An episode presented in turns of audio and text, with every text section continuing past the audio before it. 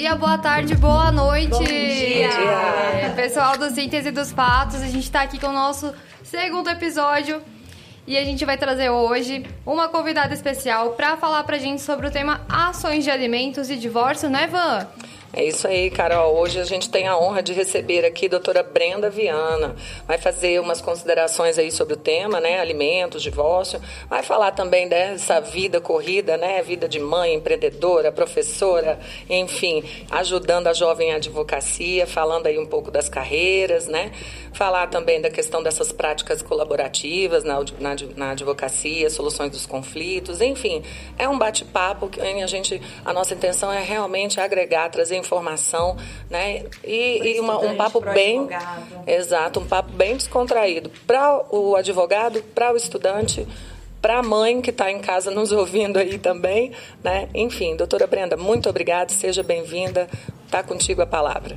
Muito obrigada, meninas. Fico muito feliz. Vanessa, Elaine, Janaína, Angra, Carol. E é isso. É, é muita gente. É muita gente, pelo amor de Deus. Eu falei, me dá meu papel aí, Vanessa, que é pra eu não esquecer. E eu, eu tô muito feliz de estar aqui com vocês. Muito honrada, tá? Pelo convite de estar aqui. E é muito importante também, né? A gente vê podcasts. Eu, eu amo podcasts, vocês também, né? Claro, senão não. Ah, adoro. e, e no jurídico mesmo a gente quase não tem, né? Então é importante a gente trazer para que a gente também possa interagir agir dessa maneira, né? Numa conversa, num debate, porque o direito é isso, é dialética, né? É debate. Exatamente. E assim, já puxando um pouco para o tema, assim, na, na, na, sua advocacia, no seu escritório, realmente as ações de alimentos e de divórcio são grande, o grande filão? Né? Você que é especialista na área, como é que é um pouquinho? Conta pra gente um pouquinho da sua carreira, como é sua especialidade. Então, eu amo dados, né?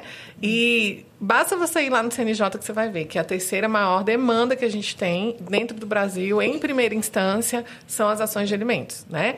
E que ele coloca lá assim, família barra alimentos. E a gente vê uma crescente muito grande de divórcio, né? Eu acredito, não sei que vocês, se vocês também concordam com isso, mas eu acredito, Vanessa, que da mesma forma como a gente casa para ser feliz, a gente também acaba se separando em nome da felicidade, né? Nossa. Então, hoje a gente tem uma liberdade maior e talvez por isso o número de divórcios tenha aumentado. Lógico que a pandemia também deu uma aquecida nisso. Sim.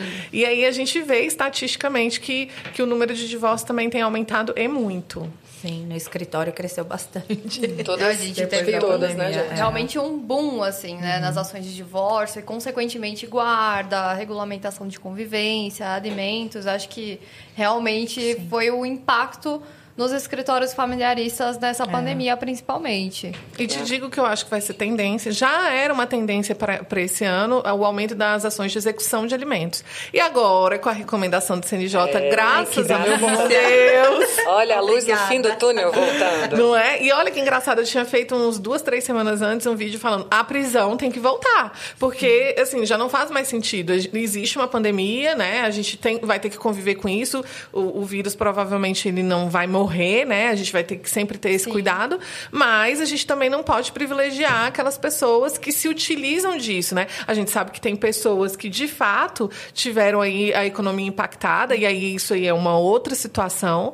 Agora, aquela pessoa que se aproveita, que a gente sabe que qualquer motivo é motivo para que a pessoa deixe de pagar a pensão alimentícia, pagar. acho que agora é a hora. Eu falava isso para as minhas clientes, né? Tinha cliente que falava assim, mas não, é, não vai ter solução para isso, porque não pode prender e tal. Calma, calma, calma que uma que hora vai, vai, chegar. É, não vai ser eterno isso aqui, não. É, é e eu acho que é, aconteceu no escritório de todo, todas nós, né, meninas? É. Sim. Né? O boom da a pandemia tem o lado. a prisão Exato. domiciliar. Eu até preferi deixar suspenso os pedidos e ir pro... Sem efetividade nenhuma, né? Para né, tentar penhora de bens mesmo, porque é, com Tava bem confortável a com situação certeza. do devedor de alimentos. É, com certeza. E eu acho que é bem essa pegada mesmo da execução agora, né? Que a, os escritórios vão começar com as execuções. Voltando um pouquinho à questão do divórcio, a gente estava até falando no episódios anteriores aqui, né?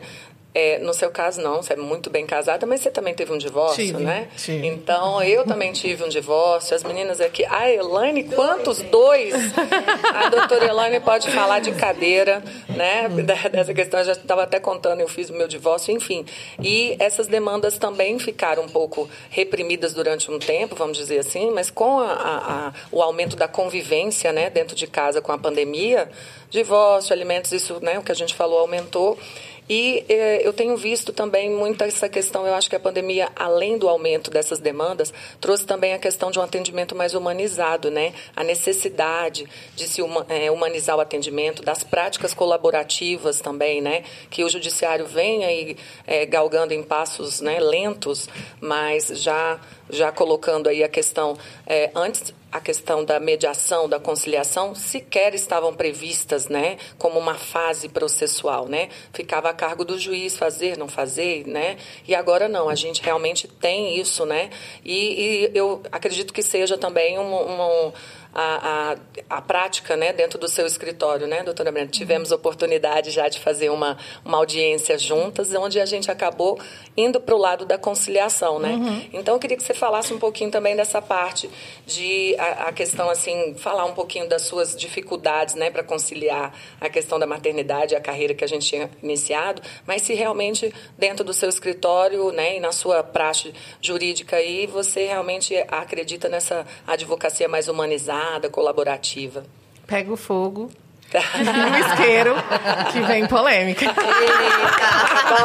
Eu gosto assim. Olha, o CPC, ele trouxe né, é, a questão de que nós todos, nós todos, não, são, não só os advogados, que todas as partes envolvidas no processo, e quando a gente fala partes, a gente está falando do servidor, do serventuário, a gente está falando do juiz, do Ministério Público, das partes dos advogados. Mas, antes de eu falar a respeito de mim, eu queria que vocês também falassem a respeito do que vocês vivem vivem dentro do judiciário. Ontem eu fui surpreendida por uma cliente que me recebe uma bom dia, boa tarde e vem uma certidão a pessoa simplesmente copiou, colou como mensagem uma certidão de intimação para é, uma audiência. Veja, ela sequer foi citada. Meu Deus. Eu fui, mandei mensagem para, para a vara e perguntei como que está sendo feita a citação. Normal, doutora, a gente envia R e tal. É, excepcionalmente, a citação é pelo WhatsApp que eu não vejo problema nenhum, tá? O meu ah. problema não era que a citação tinha sido pelo WhatsApp.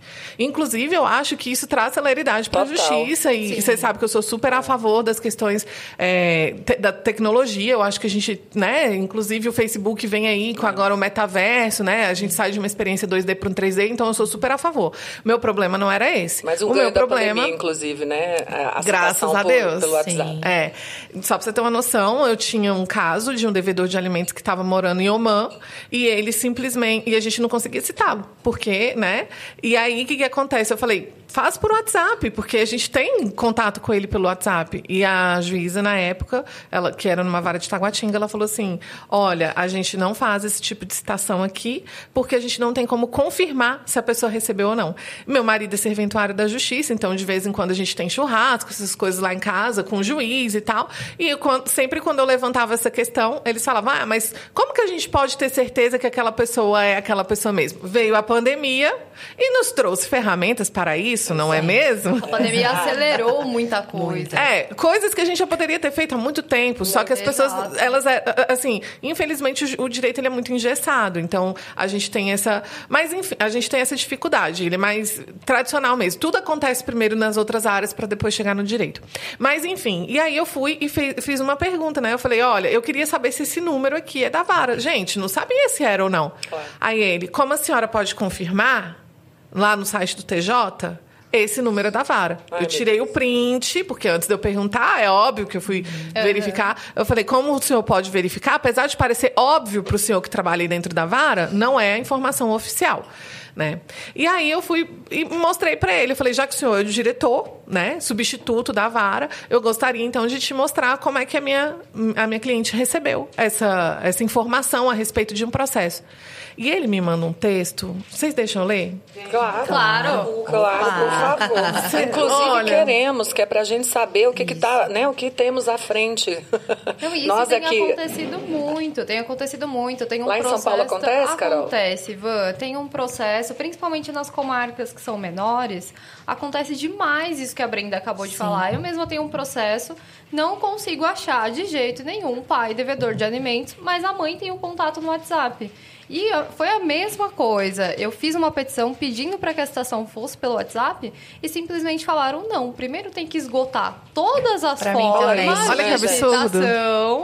A criança Só fica sem então- comer, né? Gente, esse processo está rolando desde o final Isso de que você 2019. junta um número, junta até conversas que... Junta tem tudo. Isso porque né? a lei é de 68 e ela já previa a questão da celeridade, tendo em vista a necessidade que é urgente de sobrevivência, de dignidade de uma criança. É, na maioria das vezes a gente está falando de alimentos para é. de, é, de criança e adolescente, né?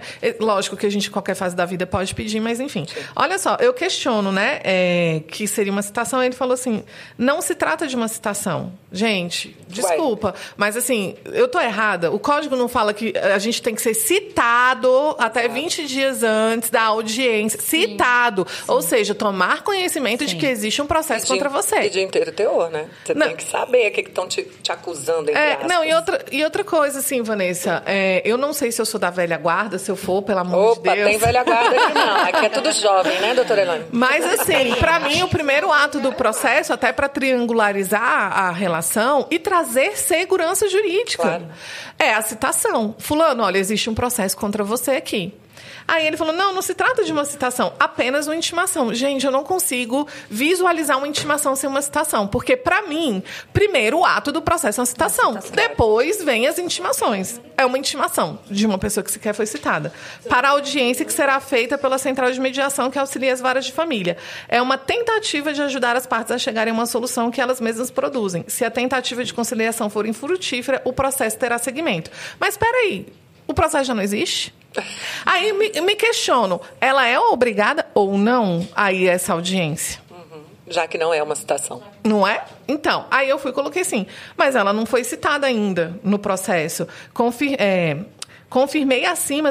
Detalhe, gente, ele tá falando essas coisas me ensinando, tá? me Padre ensinando, me ensinando, né? O que, que seria uma audiência de mediação, sendo que eu me identifiquei como advogada, dei meu número de OAB, né? Mas tudo bem. Aí eu fui e coloquei assim, mas ela não foi citada ainda nesse processo. Confirmei acima se o telefone seria da vara, tendo em vista que poderia ter sido enviada pelo Sejusc. Porque às vezes acontece, a vara vai, manda o processo pro Sejusc e o Sejusc faz a, in- faz a intimação sem nem saber se, pessoa, se voltou a citação ou não, né? Aí eu falei assim, tendo em vista que a audiência é em janeiro, a gente está em, em novembro, Novembro.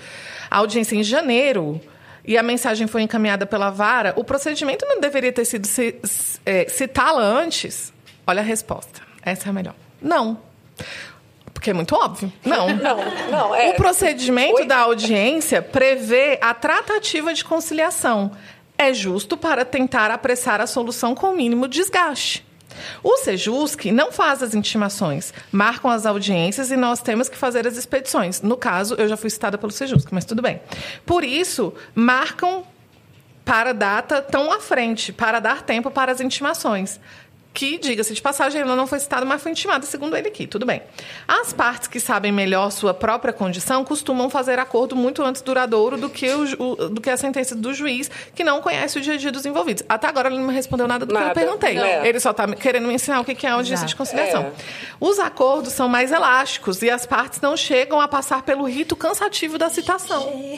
Rito cansativo da citação. Rito Temos um cansativo. novo rito. Novo rito. E aí, Vanessa, eu entro naquilo que você estava falando a respeito da questão de- da colaboração. Gente, vocês imaginam uma parte, porque assim, a gente lida com o processo todo dia. Advogado iniciante, ele se treme nas bases quando recebe uma intimação. Ele fica com medo de perder um prazo. Ele fala, meu Deus, e agora? E é uma pessoa que estudou cinco anos de direito. Você imagina uma pessoa que nunca estudou direito, que é o caso da minha cliente, recebe uma mensagem dessa, intimando ela para uma audiência. Foi só uma certidão, era uma certidão do cartório, que ele copiou e colou para ela. Você acha que não e ele até depois ele continua aqui a mensagem falando que assim que era para não é, que era para não como é que se diz deixar ela aflita entendeu por isso que não se envia a citação antes de mandar essa mensagem não, sério isso, gente. Cadê a colaboração de todas as partes envolvidas? Claro. E ele destaca no texto dele, né, o que, que é realmente a conciliação, destaca os objetivos da conciliação, mas ele não está nada colaborativo aí. Não, né, diga-se de passagem, se eu ler para você aqui todas as respostas muito óbvias que ele me dava, né? Porque era óbvio para ele. Para mim, eu ficava assim, gente, mas e os 693 e seguintes do CPC? Sério, para mim. lembrando os artigos. É, para mim eu ficava assim, porque no caso era uma ação de guarda, guarda segue o, o rito Sim. especial de família e lá tá escrito que a gente tem uma citação antes da audiência. Sim. Então, assim, é, eu entendo que essa colaboração ela tem que vir de todas as partes. E aí, é, você até fala assim, você é colaborativa? Gente, eu descobri algum tempo atrás, há muitos anos atrás, 2018, que a gente não pode se utilizar desse termo advogada colaborativa sem ter um curso específico é. para isso. Então, não, eu tenho práticas colaborativas, não sou uma advogada colaborativa, porque não posso me, me colocar, mas eu me coloco como uma advogada humanizada. E como advogada humanizada, eu penso que as famílias elas têm que viver de, numa condição harmônica. Porque acaba o casamento, às vezes houve ali só um crushzinho e tal, mas é. existem questões para serem delimitadas. E, e, e conviver com isso uma vida inteira, vocês vão de convir comigo que é Com complicado, né? É, eu acho que sai a questão da mediação e da conciliação, só para a gente fechar, né? É, quando um cliente procura você, né? É, a, a, grande maioria tem na, na, cabeça aquela questão assim, ah, eu vou procurar a doutora porque disseram que ela é boa de briga, uhum. né? Sim. É boa de briga, é, é, essa que eu quero, é essa aí que eu quero que eu vai, vai arrancar as calças do caboclo, né? Vai tirar tudo. Enfim, e a gente, é, é, quem trabalha com essa questão né, da, da, do atendimento mais humanizado, verifica realmente as condições daquele ah, processo, ah, né? E, e, filtra, né? Filtra, né? E acho que é o nosso papel como advogadas, né, meninas? É, de realmente fazer esse filtro. É... Mas, Vanessa, deixa eu só quebrar uma objeção aqui. Diga. Que quando eu fui fazer curso de constelação familiar, que inclusive eu tenho formação em constelação familiar para a advocacia, né? Faço mediação até hoje com a Bianca Pisato. Mas, assim, é, eu tinha aquela coisa assim, eu não vou me colocar como advogada sistêmica, porque eu não sou um zen. É. Mas eu entendi que eu ser. Eu lembrei de um meme aqui que eu não posso falar. Mas eu entendi, principalmente com a Bianca, que ser advogada sistêmica não é você deixar todo mundo cagar na sua cabeça e você ficar ah, aqui zen. Sim. A mesma coisa ser advogada humanizada. Então, assim, eu sou humanizada no sentido de tentar, de todas as maneiras, harmonizar uma família. Mas se o outro tiver para briga, Vamos para briga tá também. Briga. É assim que funciona. Entendeu? É desse jeito, é desse naipe. É, é, só tem mulher desse perfil é. aqui. Bom, gente, já que a gente encerrou esse assunto, vamos para a próxima aqui. Brenda, eu queria saber, qual, como que você acha que tem que ser o perfil do advogado familiarista? Quais as características o advogado precisa ter para atuar na área? Ó, oh, característica em si, não sei se vocês concordam comigo, eu acho que não é, de personalidade em si, eu, eu, particularmente acredito que, que não exista isso. Sabe por quê? Porque vai ter cliente que quer briga, vai ter cliente que vai quer, quer acordo e tá tudo bem. Agora, eu acho que como familiarista, independente se você é da guerra ou se você é da paz e do amor, você precisa de ferramentas, porque a gente lida com questões emocionais. Então, assim, eu costumo dizer que existe a demanda, que é o processo, e existe o conflito, o problema. E para o problema, existem questões emocionais. E aí a gente, até como advogado mesmo, assim, que lida com essas questões, a gente precisa de ter ferramentas tanto para o nosso cliente, quanto pra gente mesmo, né? Porque senão a gente acaba muito envolvida. Eu no começo, não sei vocês, mas eu ficava sem dormir pelo problema dos outros. Sim. Ontem... Todo mundo. Sim, todo mundo. Né, Acho que isso é geral. Ontem, é, um cliente virou pra mim, eu falei assim, olha, eu preciso de... Eu preciso que você leve esse, essa pessoa no, no psiquiátrico, eu preciso de um laudo psiquiátrico, eu preciso de um laudo do endocrinologista, do cardiologista, enfim, porque eu tava pedindo um afastamento do lar de uma pessoa. E assim, eu preciso de ter provas robustas claro. para falar excelência, olha, essa pessoa aqui, ela está em risco, porque existe um, uma pandemia, essa pessoa é cardiológica, e ela, inclusive, por questões emocionais, está tendo piora cardiológica, mas eu preciso comprovar isso para o juiz. É, e é um, um, mito, né, que as pessoas falam, ganha processo quem tem argumento? Não, não ganha processo quem, é quem tem, tem prova. prova. Aí sabe o que ele falou para mim, Vanessa? Ele falou assim, olha, ele me traz um laudo, um laudo psicológico que fala só que a pessoa tem falha de memória e que isso pode ser uma depressão e que depressão pode afetar doenças pré-existentes. O que, eu que está me falando? laudo aí, gente. Vocês estão, não? Eu me identifiquei, acho que esse laudo é meu. Então, o que que tá falando? Não tá falando nada, é uma exato. coisa completamente genérica. E eu fui questionar o laudo. Eu falei, olha, isso aqui e outra. Me traz um laudo de um cardiologista só me dizendo o que que ele tinha. Mas, tipo assim, não tem uma evolução cardiológica me mostrando que houve uma pior e tal. E eu fui falar isso pra ele. Eu falei, olha, ganha processo quem tem provas, tá? Já fica aqui a, a dica para quem vai começar a advogar. Não adianta, porque muitas vezes o cliente chega pra gente e aí é, a gente quer dar pro cliente aquilo que ele tá pedindo, só que se você não tiver prova daquilo, não vai adiantar nada. E eles Não falam que milagre. tem tudo. É, Eu é. tenho tudo, doutora. Eu tenho tudo. Quando você começa a pedir os documentos, ah, eu preciso ver, eu acho que eu não tenho. É. E Ou então vem tem? esses laudos desse jeito, né? Não, eu tenho, eu tenho todos os laudos. Chega um laudo completamente genérico. E aí eu virei pra ele e falei assim. É, não, tudo bem, no meu ponho, eu vou lá, vou fazer o pedido, mas você já sabe que a chance de êxito disso aqui é muito baixa. Porque a gente tem três requisitos, que seria você demonstrar o indício de que você vai ter esse direito, que seria você demonstrar que existe um perigo para o resultado útil do processo, e o terceiro, que quase ninguém dá validade para isso, né? Uma, observa isso, eu- mas eu gosto de trazer, que é a questão da irreversibilidade da decisão. Então, assim, olha, a decisão não é irreversível. Aí eu falei, pô, você quebra minhas pernas no segundo quesito, né? Ele vira para mim e fala assim, doutora, eu vou te entregar esses laudos que é o que eu tenho, mas aí a senhora faz o seguinte, trabalha com... traz alguns fundamentos jurídicos. Oi? Oito, oito bilha, né? Meu Deus.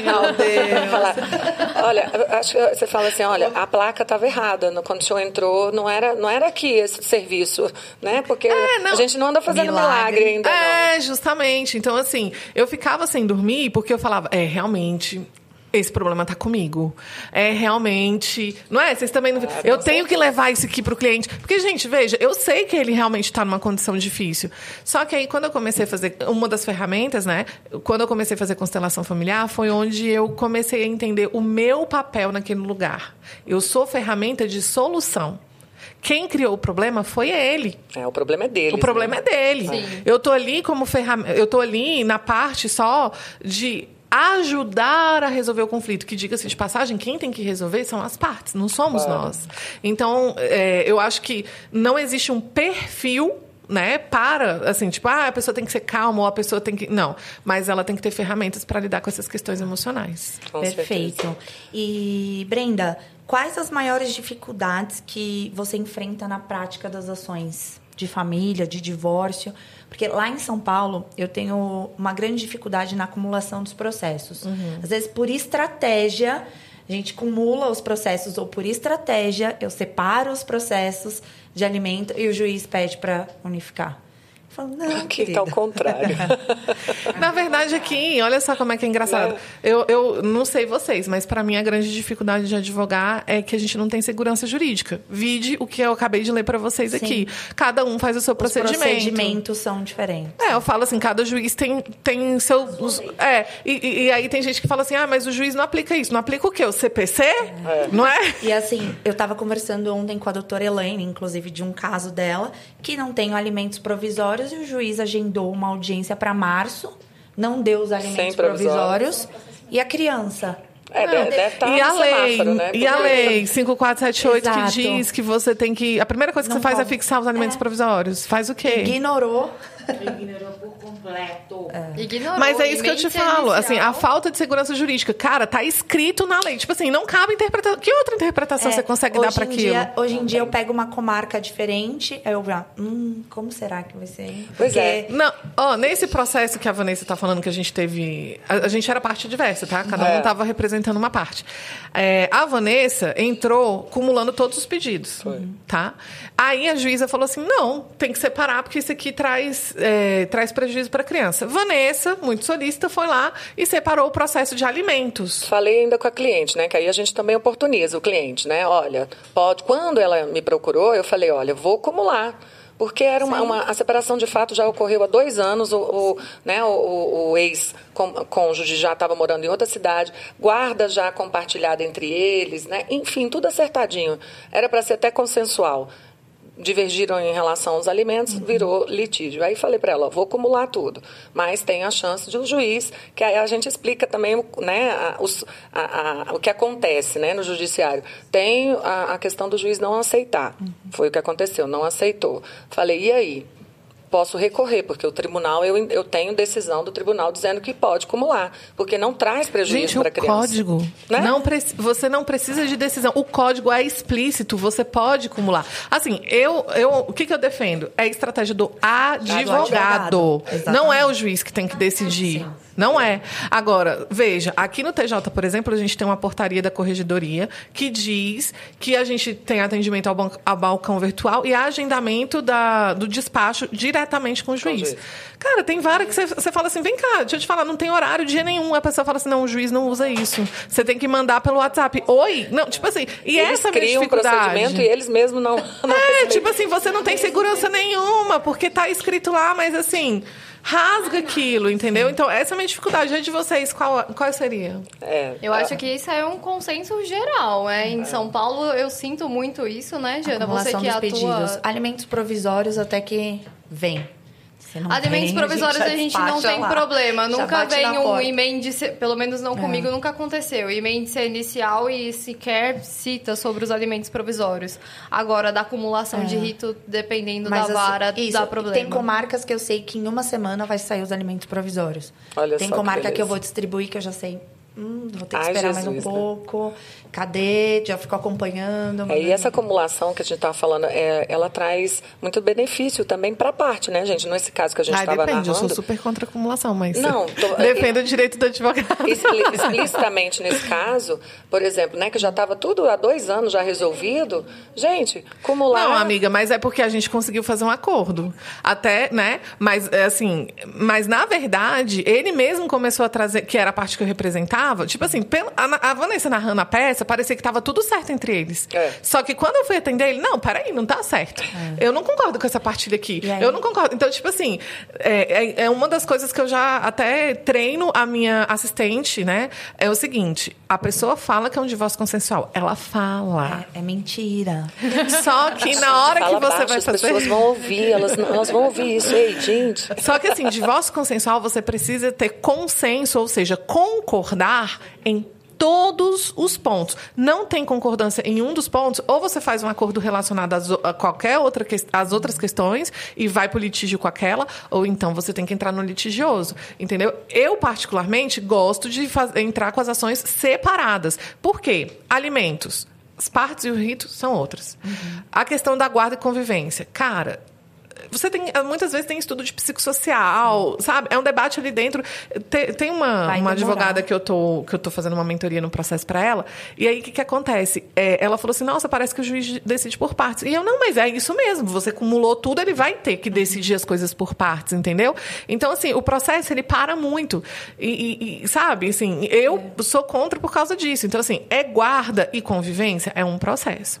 É partilha e divórcio é outro processo. Detalhe que tem juiz que pede para separar partilha e divórcio. Partilha e divórcio. Tá? É. E aí, até que eu concordo pelo, pelo seguinte sentido: o divórcio é um direito potestativo. É. Então, se você entra, cara, tem juiz que não vai dar esse divórcio impositivo, né? Esse, esse divórcio liminar, mas triangulou a relação ali, ele vai dar o divórcio. Não tem o que questionar, entendeu? Isso lá em São Paulo, é, eu tenho feito esse pedido nas iniciais e o juiz, pelo menos, o divórcio já já liminar? peço liminar. Uhum. Mas eu vou te falar um negócio. Tem, tem muito. Ó, gente, Mas... só uma coisa. Quem advoga em São Paulo pode advogar em qualquer outro lugar do Brasil, tá? Opa! É, eu tenho vários. Sério, porque assim, é, lá, lá é onde acontece todas as coisas que você imaginar. É. Inclusive, a decisão que você fala, você fala, sim, mas ela aceitou ou não isso aqui? É. Juro por Deus. Ó, teve uma decisão que a juíza deu Cara, eu, eu, passei por várias pessoas, defensor, promotor. Todo mundo falou assim: olha, ela colocou como decisão Existe uma frase que ela colocou aqui que ela fala assim: dê prosseguimento ao feito. Que parece que existe alguma coisa para se dar prosseguimento uhum. ao feito. Mas, na verdade, ela decidiu todo o mérito da questão aqui. Realmente ela tinha decidido. Aí todo mundo concordou que aquilo dali era uma sentença. E aí a gente estava falando de uma, de uma execução de alimentos. Então, se a juíza dá uma sentença, é apelação. Então, para quem não sabe, né, existe é. essa diferença. Se, se ela rejeitou a, a impugnação e ela, e ela deu uma se ela rejeitou a impugnação, é uma apelação, Isso. tá? Porque dá prosseguimento ao feito. Mas, no caso, ela tinha resolvido tudo, não tinha que dar prosseguimento ao feito. E se ela aceita a impugnação, ela está dando uma decisão, então ela va- vai acabar ali com o processo, então é uma apelação. Então a gente subiu com uma apelação. E não se aplica o princípio da fungibilidade, tendo em vista que é um erro grosseiro. Só que a gente trouxe essa, essa informação, né? Mas é, um erro é grosseiro, né, para você discutir ali a questão recursal, mas o erro grosseiro veio do magistrado, né, gente? Porque uma, vamos considerar, né? Se, se nem o magistrado sabe o que, que ele quer, se ele está dando uma decisão, se ele está pondo fim no processo ou uma decisão E interlocutória. detalhe, ele subiu com o processo, ele subiu com a apelação. Ele Ai, subiu com a apelação, Ai. que aí eles entenderam. Não, mas tem essa frase aqui, isso aí, né? Enfim. É. Nunca, assim, não tinha nada. Então, nem me lembro o que, que eu tava falando mesmo. Ah, sim, da Divórcio acumulação- impositivo. Do quê? Ah, do, do, Divórcio impo, do É, divórcio eu queria- impositivo. era o que a gente ia perguntar, se a sua, a sua opinião realmente, né, sobre o divórcio impositivo. Não, eu sou super a favor. Só que muita gente está seguindo a linha do Rafael Calmon, inclusive em São Paulo. Que o Rafael Calmon, ele diz que por questões processuais não existe divórcio liminar. Eu acho que ele é um dos poucos, né, que realmente defende, porque o, o, o Conrado Paulino, o professor Uhum. Cristiano Chaves, eles já defendem isso há muito tempo, né? A Célia Arruda, aqui de Brasília também, já defende e está até em campanha, né? E às vezes a tem Célia. litígio na partilha e aí vai ficar esperando muito tempo. Uhum. Não, super concordo também. Mas eu sou, eu sou super a favor, inclusive, do, do divórcio impositivo, aquele antigo que a gente começou a ver em Recife, eu acho que foi em Recife, né? Que tinha até. ah, que eles tinham Uhum. que até feito. primeiro, né? Acho que o é, veio- que é em cartório. Tipo assim, você quer- eu não sei se vocês acompanharam, gente, eu esqueci o nome da mulher no Facebook, mas foi maravilhoso. Ela tentava fazer um divórcio há muito tempo e o cara todo dia falava que ia. Ela chegava. E, eles já estavam separados há uns postou a 20 faixa? anos. Ela postou- Não, ela não postou a faixa, Não, não. é Criaram até um evento. Que ela falou o seguinte: se você não for lá assinar, eu vou pra sua casa, vou dormir na sua cama, vou comer da sua comida. Eu não lembro agora qual é o nome dela, mas foi maravilhoso. Eu, acho que isso foi em 2018, mais ou menos. E aí criaram até um evento, todo mundo lá pra ver. E o cara, ele falava que ele ia assinar o divórcio, e eles já estavam há 20 anos separados, mas ele, Ele não ia. comparecia. Gente, pelo amor de Deus, se não tem nada a partilhar, se não tem filhos pequenos, por que, que a pessoa não pode ir no cartório? Por favor. Se divorcia, o cartório vai lá e informa, queridão, você tá divorciado. É isso. Então, eu sou super a favor. Eu tenho alguns casos que a esposa não quer, não quer aparecer no processo. não quer aparecer no processo, é ótimo, né? Não quer Ela tá ainda não- naquelas não fases do na- divórcio. É, vou ter Mas que... eu tenho clientes também que Tô aguardando a sentença. Uma questão, cara, cara, vamos usar as prerrogativas. Além de ser advogada, você é sua procuradora. E vamos resolver esse negócio, porque o resto vai resolver na terapia. Agora a gente vai ter que te separar e pronto. A fase emocional do divórcio você resolve né, na- lá no psicólogo. Aqui, infelizmente, a gente não está podendo. Questão jurídica, a gente tem mais alguma aí, Ivan? Tem mais Ah. Ela tem pra... Vai. Acho que pra gente, né, finalizar. A gente já Tudo pode bem? ir encaminhando então para o final, só para a gente ir para a questão, só para né, pontuar, a gente está falando aí para jovens advogados também, né, estudantes que vão estar aqui ouvindo o nosso podcast, é, é, essa questão da acumulação, essas dificuldades práticas que a gente enfrenta, mas é também essa questão de advocacia extrajudicial, né, que é um, um- um outro ramo que os advogados agora, né, com a pandemia principalmente, né, descobriram, né, e os estudantes aí, quem está aí na faculdade, porque a advocacia extrajudicial você vai aprender, aliás, advogar você só aprende na, prática, né, seja no litígio, seja, né, só só fazendo, né, seja no judiciário ou no extra, é assim. Mas eu, é, Carol, acho que a gente podia então para para finalizar Acho que só a Carol tem mais uma pergunta. É, a gente já pode passar para a parte, então, já que a, pegando esse gancho da van de advocacia extrajudicial, vamos colocar num geral. O que, que você deixa de dica para os jovens advogados? Quem está começando agora na área de família, está pretendendo se especializar? Quais as dicas que você deixa para os jovens advogados? Acho que a primeira coisa é o seguinte: é uma premissa que a parte técnica você tem que dominar. E por mais que a gente fale, ah, mas isso aqui é na teoria, mas para você resolver problema na prática, você precisa dominar a teoria. Partindo dessa premissa, aí eu falo para você, fuja do direito. Em que sentido? A gente tem, olha só, a gente estava falando ah, sobre jovem advocacia, não sei o quê. O que, que a gente sempre pensa em resolver problemas de forma jurídica. de ganhar dinheiro como advocacia de profissão. A advocacia de, eu defendo uma advocacia de negócio. A advocacia de profissão, ela está dentro do meu negócio. O que é a advocacia de profissão? Essa advocacia tradicional. Atende cliente, vai em audiência, é, despacha com o juiz, peticiona, né? Isso é uma advocacia de profissão. Que, inclusive, a advocacia extrajudicial, ela entra dentro da advocacia é, de profissão. Agora, existe um mar de coisas que essa geração igual do Lucas tem, que a gente é, no caso, eu, né? Eu não sou nativa digital, eu sou imigrante digital. Então, assim, é, imigrante não, migrante digital, né? Então, eu tive que migrar para e aprender, porque eu comecei a mexer na internet mesmo, eu tinha 15 anos de idade. Só que para essa geração, gente, vem tanta coisa. É Por tão exemplo. natural, né? Enfiar as caras. Você pode ser copywriter. É. Quantos infoprodutores não tem na área jurídica? Então, assim, eu, como infoprodutora na área jurídica, o que, que eu vejo? Cara, eu tenho uma dificuldade gigante de contratar uma pessoa para fazer mapa mental. A menina que faz mapa mental para mim, ela não é formada em direito. Aí sabe o que acontece? Eu mando para ela meus slides, ela assiste minha aula, e mesmo assim, como ela não é da área, não é do ramo e, e, as aulas são muito técnicas, na hora dela fazer o mapa mental, ela não sabe o que pontuar especificamente. Uhum. Aí lá vai eu ter que. Falta o conhecimento teórico. Falta o conhecimento. Uhum. Aí o que, que acontece? Aí agora a gente já tem uma forma de trabalhar. Ela vai, assiste, ela faz um resumo, ela fala isso mesmo. Aí eu falo, ó, faltou pontuar isso, isso, isso. Então, assim, é, se a pessoa tem, ela tem um conhecimento eu acho o, o direito, a questão jurídica, ela é só um conhecimento que você pode agregar com vários outros que a gente já tem naturalmente. Então tem gente que gosta de mexer com a parte de designer, tem gente que gosta de mexer com a parte de programação. E eu vou dizer uma coisa: quem tem filhos, coloquem os filhos de vocês na programação, porque a programação é o novo inglês. A gente não falava antigamente na nossa época que ah, é, o aqui, mundo o vai ser. programador de som aqui, ó, concordando super, não é? né? Não é verdade? É. Concordando super.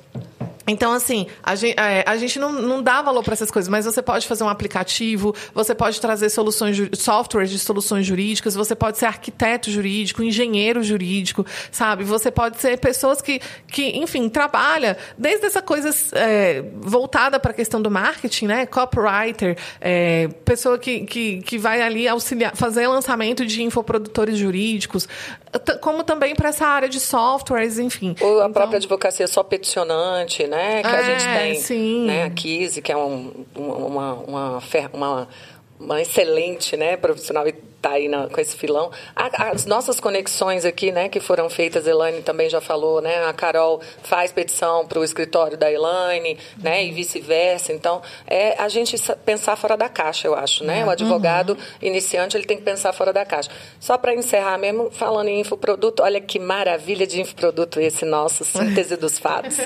Esse podcast aqui que vai ser babado, né, meninas? Bom, então acho que a gente pode, Jana. Ai, queria muito agradecer agradecer sua presença, doutora Brenda. É que a gente fica, doutora Brenda, doutora Brenda. Muito obrigada pela participação, por agregar aqui tanto valor ao nosso podcast. Eu acho que vai ser muito importante, né? É, para quem ouvir, se fosse você que está aí ouvindo. Uh, para quem está começando, para quem tem diversas dúvidas, né? Nós pontuamos aqui. E muito obrigada mesmo. Te agradeço.